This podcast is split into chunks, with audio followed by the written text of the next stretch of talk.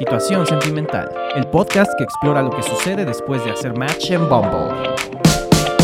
Bienvenidas y bienvenidos a otro episodio de Situación Sentimental, el podcast en el que hablamos de historias de éxito en Bumble, ya sea de romance, cachondeos, y hoy tengo conmigo a Daniela. Hola Daniela. ¿cómo estás? Hola, ¿cómo están? Cuéntanos un poquito qué haces en la vida. En la vida. Bueno, pues en la vida soy cofundadora de una agencia que se llama Tlacuache Blue, en donde hacemos análisis de tendencias culturales, investigación de mercados y branding prácticamente. Ok. Y vivo, Eh, vivo, animales. existo. Existo como, me gusta hacer ejercicio. ¿Eres una mujer ocupada, dirías tú? Todo el tiempo. Así con agenda apretada y cardíaca. Sí, cardíaca. Chócalas, yo también, yo también. Oye, pues me interesa mucho que me cuentes. Sé que eres usuaria de Bumble y que has tenido como muy buenas experiencias ahí. Y yo creo que, a ver si tú estás de acuerdo conmigo, cuando eres una mujer que tiene poco tiempo, Bumble es una gran herramienta para conocer gente nueva. Totalmente. ¿No? Sí. ¿Cómo ha sido tu experiencia en ese sentido? Ah, pues bueno, yo creo que la primera vez que todas entramos a Bumble, por lo menos en mi caso, fue el terror. O sea, la Ajá. primera vez que recibí un match o Ajá. que veía a chicos que me gustaban, tiraba el teléfono, prefería cerrar la aplicación, hacer cualquier otra cosa.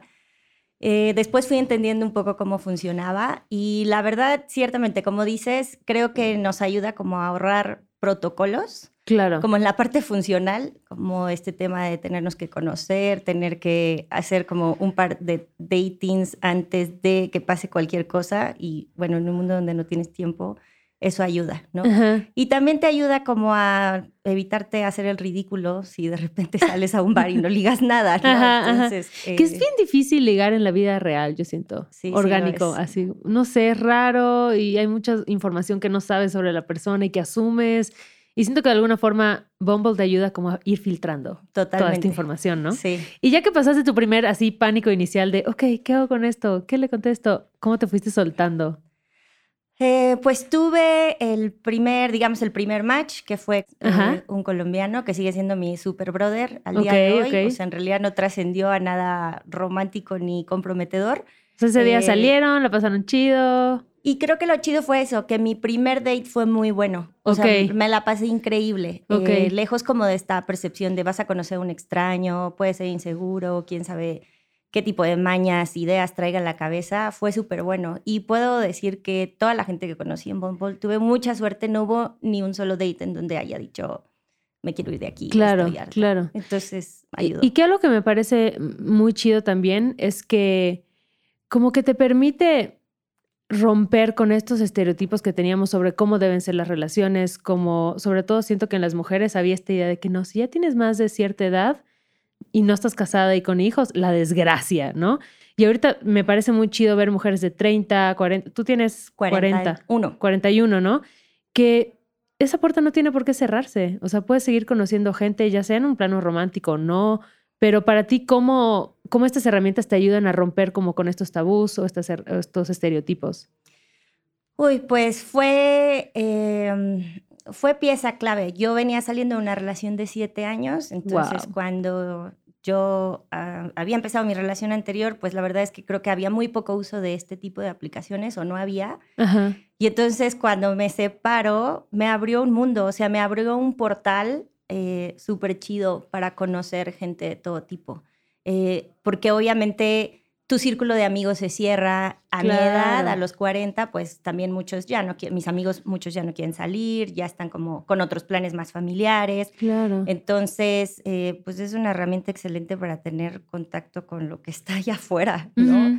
Eh, y fácil y divertida y me parece que segura mientras una sepa este, dónde se está metiendo, ¿no? Eh, pero sí, increíble.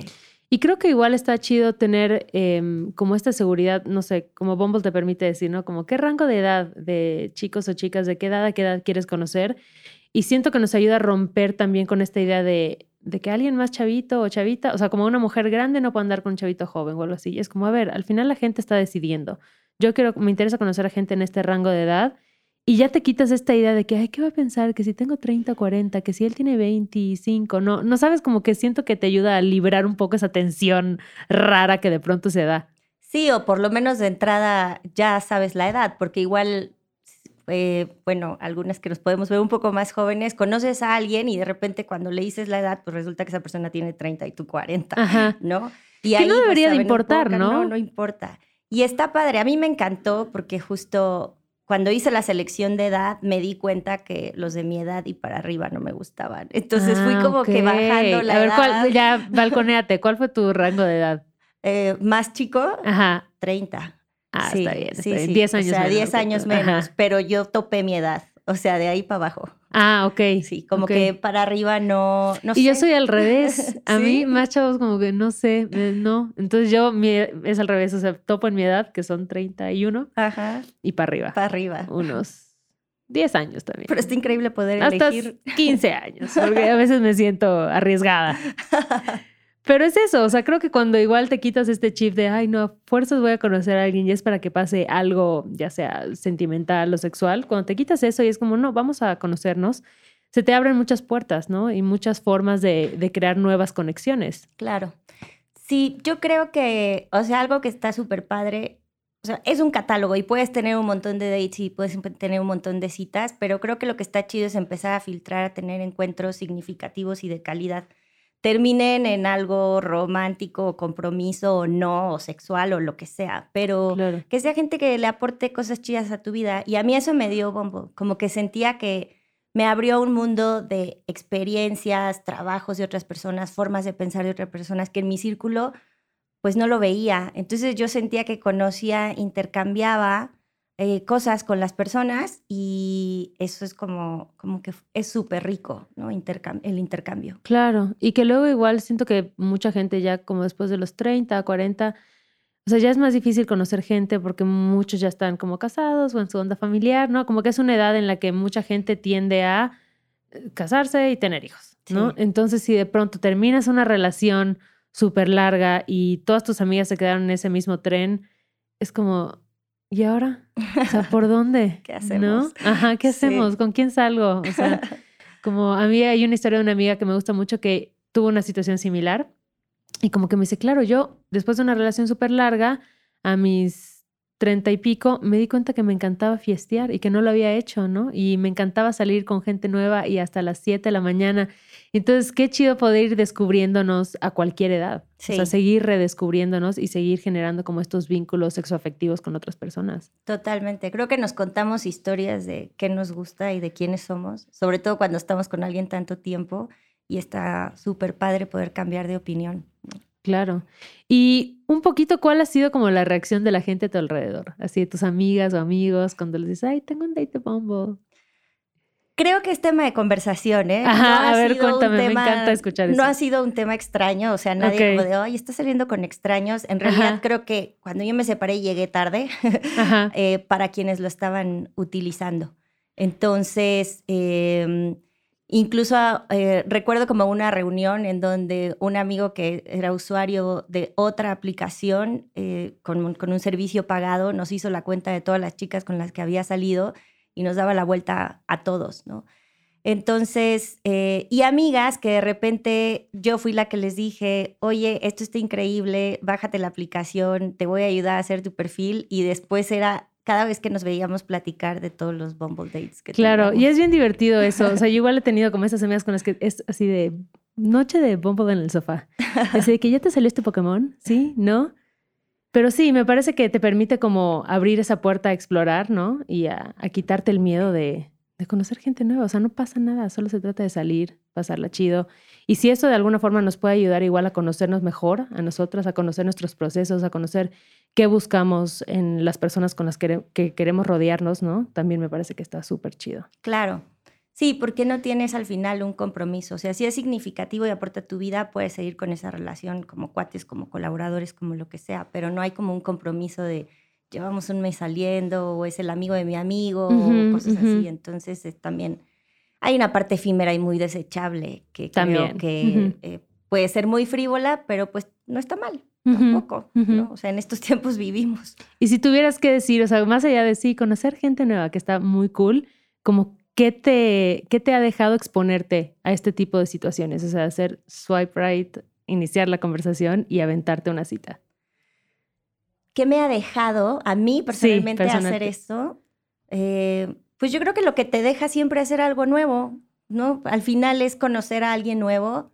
El intercambio que te decía que es súper padre, de repente sales con un disco nuevo, una referencia nueva, una canción nueva, un grupo, un festival nuevo que no sabías, que no conocías y que y, como una sensación de, nutrida de cosas de otras personas y de intercambio y también de autoconocimiento de, como dices, cuando tú te presentas a otra persona lo que eres y si a esa persona también le parece chido quién eres, creo que es como una sobadita al ego que también está, claro. está sabrosa. Sí, sí, sí que, siempre se agradece, ¿no? de vez en cuando que alguien te diga, ay, qué guapa, ay, qué chido lo pasamos, ¿quieres salir otra vez? Exacto. sí.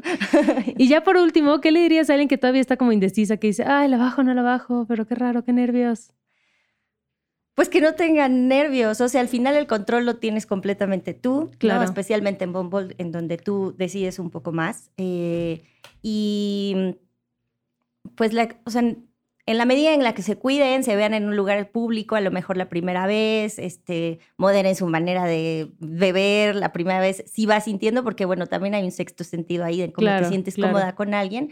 Eh, pero no puede dejar nada malo. O sea, lo peor que puede pasar es que sea un idiota y que digas, y te des la vuelta y te vayas. Gracias por la chela, bye.